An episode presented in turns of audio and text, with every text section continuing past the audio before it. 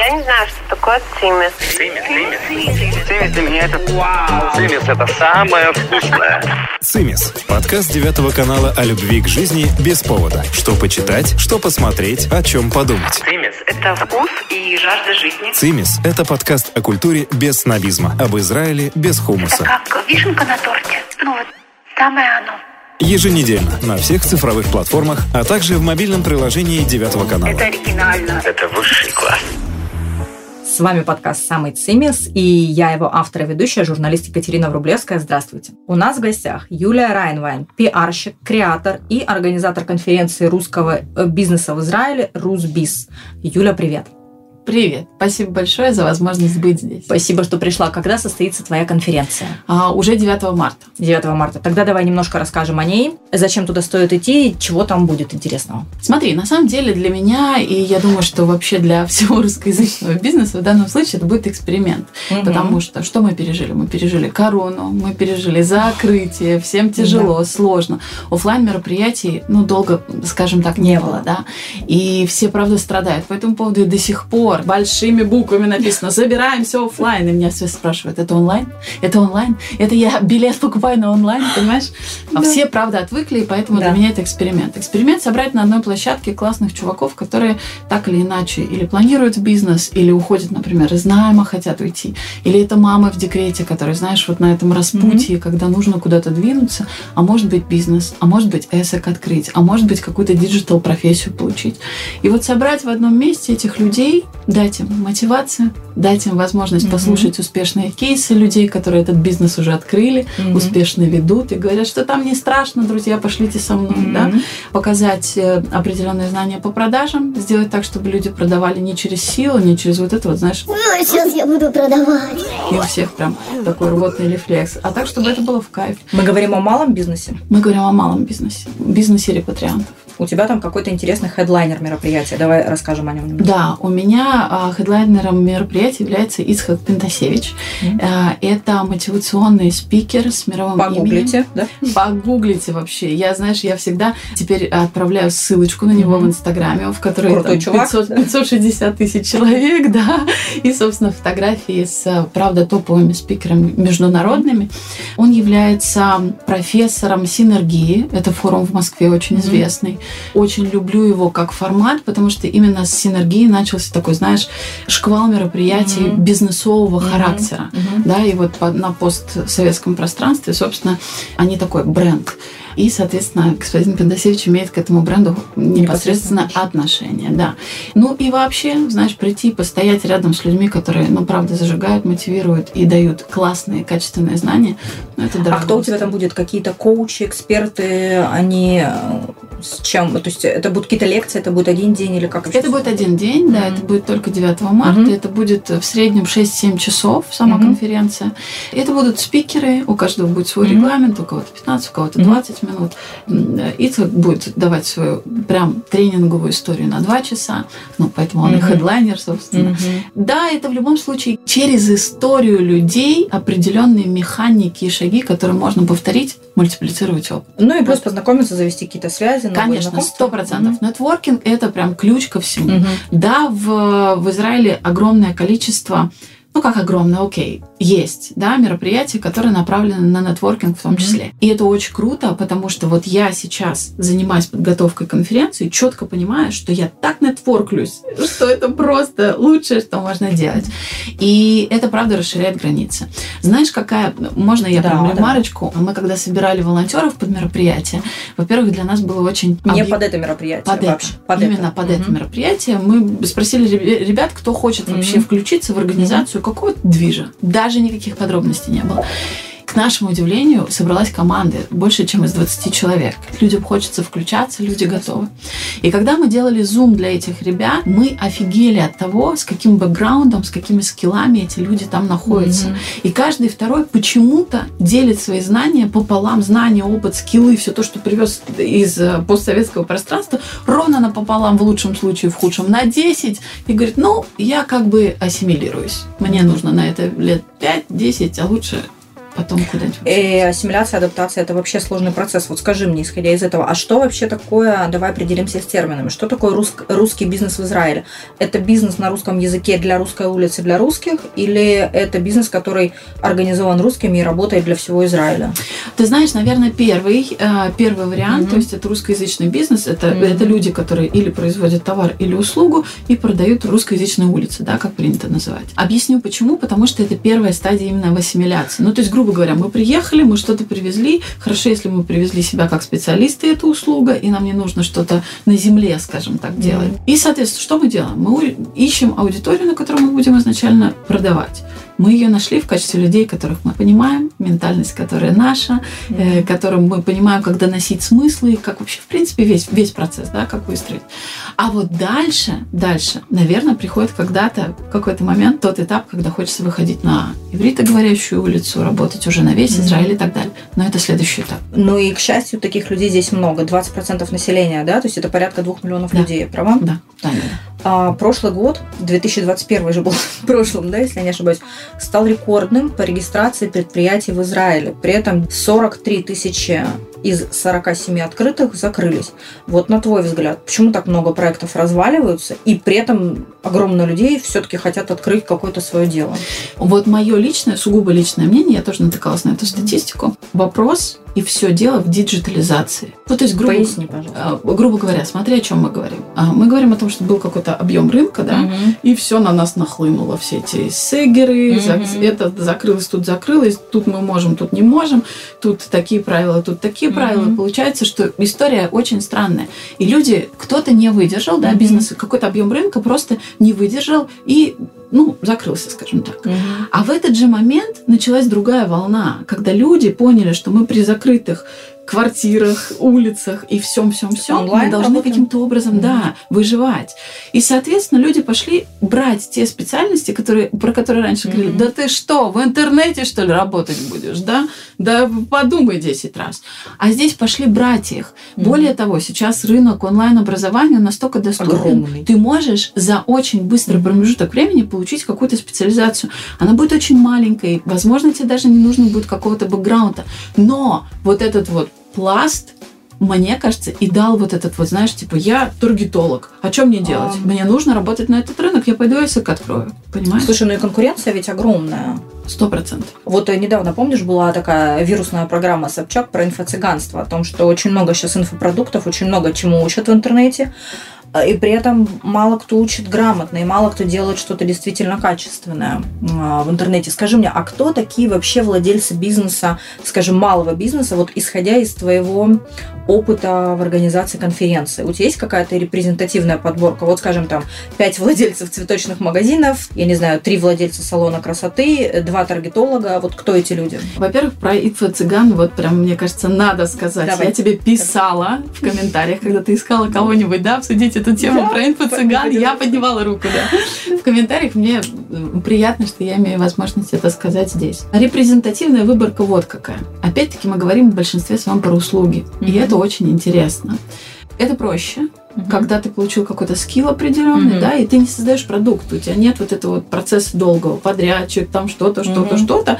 И получается, что и на конференции тоже в большинстве своем это услуговики, я их так, ну, нечаянно называю, да, Например. те же маркетологи, таргетологи, СММщики, Мгм. это люди, которые работают в сети, это продюсеры, это, да, есть большой процент, все мы знаем, да, бьюти-сфера, она прям за Мгм. русскими, грубо говоря, Мгм, да. а- остается, и это супер. Везде, не Здорово. Только в Израиле, да. Соответственно, вот этот сегмент тоже Мгм. есть. Это те люди, которые продвигают бьюти-индустрию. Кто-то работает дома у себя, кабинет делает, да, кто-то выходит в салоны, кто-то хочет расширяться, кто-то хочет сделать здесь образовательный процесс, то есть передавать свой опыт Мгм. дальше и на этом тоже зарабатывать. Но, тем не менее, опять-таки в подготовке сейчас поняла, что большое количество хендмейдеров здесь. Мгм. Люди, которые ручками, они делают руками э, бижутерию, украшения, вяжут, шьют, много Денег чего можно на этом заработать? И Если если честно, я не совсем погружена, скажем так, в сферу, но я думаю, что и на этом тоже можно заработать. Ну, грубо говоря. Есть свечки, э, не буду называть бренд, Да, да? я, по-моему, даже поняла, о ком ты. Э, да. Да, да, да. Ну вот они крутые, они Мгм. кайфовые, они, они дорогие. Ну, они дорогие. Они да, дорогие. Они, да, они зарабатывают на этом. Но они хорошо, качественно упаковали продукт. Они сделали это хорошо. Поэтому это Мгм. пойдет. Можно делать плохо и не зарабатывать. Как везде. Ну, то есть, типа, заработать можно на чем угодно. Главный вопрос, как ты это Конечно. делаешь, да? Конечно. Твой бизнес, который приходит, не твой бизнес, а, скажем, да, бизнес, а, который приходит к тебе на конференцию. Этот бизнес, он работает внутри Израиля или это люди, которые работают в основном удаленно? Скажем, к тебе приходит СММщик, он делает SMM для русских в Израиле, или он зарабатывает для русских в России, потому что все-таки израильский рынок, он очень маленький, им все много говорят о том, что здесь правда трудно заработать, на чем бы то ни было. Я вообще не склонна разделять вот эту позицию, Мгм. да, потому что есть э, специалисты, которые работают внутри Израиля на русскоговорящую публику. Я таких знаю много, и это очень здорово. Объясню почему. Потому что, ну, жить в Израиле и зарабатывать в рублях, ну, это фигня какая-то полная, правда? И Да как ты в какой момент неудобно приходишь, да, очень, очень. Ты в какой-то момент приходишь к этому осознанию, такой, окей, хорошо, все, все мои клиенты там, или я поднимаю там ценник, или, соответственно, я ухожу сюда. И начинаешь искать здесь. Все зависит от того, какой ты специалист. Если ты качественный специалист, тебя будут по сарафану рекомендовать. А сарафан – это лучшее, что придумал Израиль, понимаешь? Он живет на этом. Поэтому, если ты хорошо делаешь свою работу, у тебя будут здесь деньги, у тебя будут здесь клиенты. Все. Так, хорошо. Израиль, по-моему, на втором месте после Америки по количеству инвестиций в стартапы. Это так? Да, ну вообще стартап в столице, Мгм, да, мгм. грубо говоря. То есть, в принципе, если у тебя есть какое-то интересное начинание и не обязательно в этой сфере, ты, в принципе, можешь как-то у каких-то фондов найти на это денег? Ты знаешь, вот мы на конференцию Мгм. сейчас приглашаем, а, мы в партнерстве ее делаем с Ассоциацией а, предпринимателей Израиля, и очень грамотно, я считаю, вообще сам себя не похвалишь назвать, включили в программу двух спикеров, которые расскажут про то, где взять денег на бизнес в Израиле, да? Так, записываем. Да, и, соответственно, и каким образом вообще, как государство помогает, э, и В репатриантам плане в том кредитов числе, в том числе, да? да, да, да, да, да, да, да. Э, И это по большому счету инвестиция определенная в бизнес, ну, в малый бизнес, который открывает здесь репатриант по приезду. Понятно, что мы знаем про корзину абсорбции, да, там про какие-то выплаты и так далее, но очень часто мы в какие-то вещи просто не лезем, потому что не знаем. И вот здесь пусть это будет на большую аудиторию, люди придут и расскажут, и если этим воспользуются, этим предложением воспользуются хотя бы там 30% от тех, кто это услышал, я буду думать, что конференция пришла зря. Значит, с тебя лайфхаки. Те, кто не попадет к тебе на конференцию, выложим у нас на страничке Да, подкаст да, «Самый обещаю, цимис». Обещаю. Слушай, давай еще поговорим вот о чем. У нас сегодня также на связи будет твоя коллега Анна Левин, карьерный консультант по поиску работы и построению карьеры в Израиле. Мы с ней поговорим немножко о другой стороне медали. Мы с тобой говорим о бизнесе, о том, как быть самозанятым, открыть здесь что-то. А с ней мы поговорим о работе по найму. Мгм. Существует такой стереотип, что, знаешь, если ты приезжаешь в Израиль, вначале мы с тобой сказали, сложно адаптироваться, как правило, Мгм. ты не знаешь языка, либо знаешь его недостаточно. И э, люди с хорошим образованием, зачастую с хорошими дипломами из, э, знаешь, то, что я сейчас показываю пальцами кавычку, из интеллигентных профессий, Мгм. там учителя, медики, журналисты, они приезжают, они вынуждены мыть здесь полы, да, идти на метапеллет, какие-то работы по сиделками. Ну вот как, на твой взгляд, этого избежать, и что все-таки выгоднее, работа по найму или открыть, все-таки рискнуть, попробовать открыть свой бизнес? Где реальнее? Здесь же вопрос не про реальность э, зарабатывания денег Мгм. по факту, а про некую внутреннюю опору человека, который приехал. Потому что я тебе сейчас не скажу цифрами, да, Мгм. но в любой стране, неважно где ты, есть определенный процент бизнесменов, это люди с определенным складом ума, которые готовы рисковать, готовы действовать, готовы на что-то, да, для того, чтобы что-то получить. И есть большая львиная доля людей, которые всегда будут работать в найме. И это не про то, что переехал или не переехал. У тебя просто такой склад ума, к сожалению, или к счастью. Кому-то в этом по кайфу, кому-то наоборот в бизнесе по кайфу, он готов рисковать, понимаешь? И поэтому говорить о том, где в данном контексте, ну, то есть, грубо говоря, если учителя кинуть в какую-то историю, где открывать бизнес, но он, наверное, посидеет в процессе и скажет, да идите вы к черту со своим бизнесом и вернется обратно в, в профессию, понимаешь? Даже если э, какой-то очень не, ну, нехороший вариант здесь будет э, в связи с тем, что языка нет. И то же самое в обратную сторону, понимаешь? Поэтому говорить о том, что где-то выгоднее, ну, как бы проще заработать, нет. Хочешь, я тебе на своем примере расскажу, как я пошла на Никайоны. Да. Я решила, окей, быстрые деньги, вполне Конечно. себе. И здесь за это хорошо платят, кстати. Ну Э, как хорошо, но ну да, России да. очень хорошо. Да, согласна. И в какой-то момент, когда у меня была сложная семейная ситуация, я понимала, что мне здесь и сейчас нужны деньги, я пошла. Я нашла агента, который всем вокруг, кто мне рассказывал про эту прекрасную профессию, подгонял клиентов. Я пришла, неделю подождала, два подождала, три раза сходила на Никайон. Мгм. Три раза. Давай поясним для русских слушателей, что такое Никайон. Никайон Да. это уборка. Уборка, Ну, то да. есть тебе предоставляют Да, какой-то да. дом, ты приходишь. На на-. Надо сказать, что это самые сложные деньги, заработанные в моей жизни за 36 лет. Это просто жесть какая-то. Я выходила просто, ну вот три раза я выходила и понимала, что что-то я делала, наверное, не так. Мгм. И вот этот посыл мой внутренний, видимо, отключил от меня всех людей, которые могут принести мне работу в Никайоне, понимаешь? И когда я сидела уже третью неделю, все работали, все говорили Я о том, нет. что рынок пустой, Юля, иди работай. А я говорила, «А я не могу найти клиентов. Я села и подумала, окей, хорошо, спасибо, кто там, вселенная, не вселенная, ага, поняла, в Никайон мы работать не пойдем, пойдем что-нибудь другое придумаем, понимаешь? Да. Это же тоже история про то, насколько тебе там работать или не тебе. Да, абсолютно Видишь? согласна. Скажи мне, я где-то наткнулась на информацию, что если ты открываешь эсэк, это то, что у нас называется ИП, да? ИП. Тебе не положена пенсия. То есть ты как бы работаешь, но государство тебе пенсию не начисляет. Насколько это так? Это по большому счету у меня есть релевантность сравнивать. Да? Давай, Это то же да. самое, что самозанятость Да. в России. Да? Там тоже, если ты самозанятый, и ты платишь маленький налог, ну да, пенсионные, извините, да, все, что касается пенсии. Мгм. А единственное, в России все-таки на пенсию никто не надеется. Я не знаю, как это здесь. Я тут мало времени, может, тут тоже не надеются на пенсию. Да, это риски, но Извините, у тебя нет НДС как минимум, да, ты можешь позволить себе оставаться абсолютно в другом Мгм. сегменте по ценовой категории. Ты Мгм. можешь конкурировать, Мгм. понимаешь? И это тоже, то есть, ну, вот он баланс. Вот здесь мне как бы плюшку дали, вот здесь немножко отобрали. Окей, расти. История про то, что большие налоги, сложное ведение бизнеса и так далее. Кстати, нашла вчера статистику о том, что Израиль стоит в рейтинге 100 стран на 54 месте по легкости ведения бизнеса. Ну, то есть где-то посерединке. Блин, это тебя стимулирует. Мгм. Ну, я прошу прощения, можно, конечно, или не лезть тогда туда. Мгм. Ну, выбери для себя Мгм. Э, Вон, пойдите к карьерному консультанту, он с удовольствием предложит вам ком- ну, пойти и выстроить какую-то карьеру, да, здесь. И это тоже много классных кейсов. Или, соответственно, ты рискуешь и говоришь, хорошо, вот эти вот условия толкают меня к тому, чтобы вырасти. Мгм. Есть эсэк патур. Не понравилось тебе здесь? Дальше уходи в мурше. Пожалуйста. Повышай объем, зарабатывай Эсэк, деньги. э, значит, ты сейчас говоришь о том, что давай для русскоязычных Мгм. расшифруем ИП и потом ТРИО, ну, грубо говоря. Нет, там оборот выше. Э, Есть еще ЛТД, если Мгм. мы говорим про ООО, про какие-то Мгм. вот такие вот да, формы.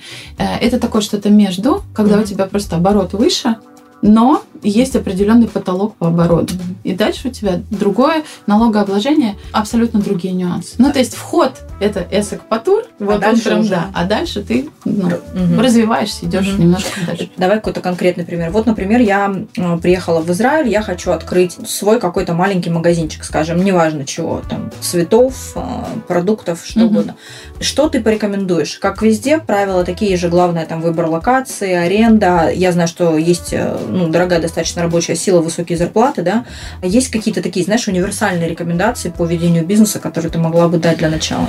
Или Ты что знаешь, делать или не делать? Я не возьмусь прям давать рекомендации, потому что я все-таки в стране не так давно, скажем, Мгм. да, и, и если бы я попробовала открыть магазин и сейчас вещала с позиции, я попробовала вот такие рекомендации у меня к вам, это было бы правильно. Везде есть здравый смысл, хотя, хотя, когда я ходила на первые несколько лекций по бизнесу от эм, Министерства абсорбции, в общем, э, для новых репатриантов, э, там был прекрасный лектор, который рассказывал о том, что здравого смысла в Израиле нет. Ну, то есть, грубо Кстати, говоря, это- там типа... Это выражение сегодняшнего выпуска. Здравого смысла в Израиле нет. Да? Запомните? Мне О, кажется. Здравствуйте. Поэтому, соответственно... В России а, тоже, кстати. Да, э, есть логические какие-то составляющие цепочки. Мы думаем, мы сделаем вот так, получится Мгм. вот так. А иногда получается нифига не так, да. И мне кажется, что в Израиле это, это тоже так работает. Я бы вообще, в принципе, не начинала открывать какие-то вот, ну, прям на земле бизнесы. А mm-hmm. сейчас, потому что все сложно. и да, да, да, да.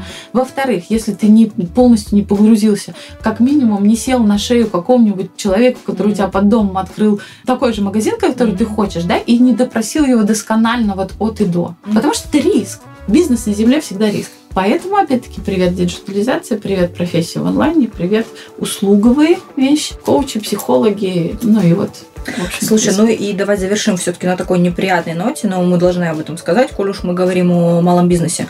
И он так часто здесь закрывается. Насколько, по моей информации, здесь достаточно безболезненно закрывается этот малый бизнес. В сравнении с Россией, например, государство, говорят, трогает гораздо меньше. Да? То есть у меня была одна гостья, она говорила о том, что каждый там, человек, который задействован в сфере малого бизнеса, это, как правило, человек за достаточно большим минусом на счете. Mm-hmm. И государство достаточно лояльно к этому относится. Что на твой взгляд? Опять-таки, я не очень хочу на практике проверять. Может, пожалуйста, мне такую опцию не подкидывать.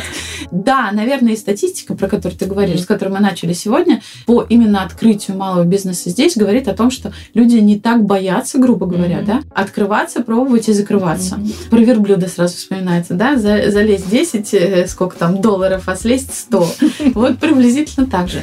И опять-таки, возвращаясь к моему профилю работы в России, у меня была автономная коммерческая организация Центр поддержки самозанятых. Это было очень сложно доказать людям, что нужно выйти из тени.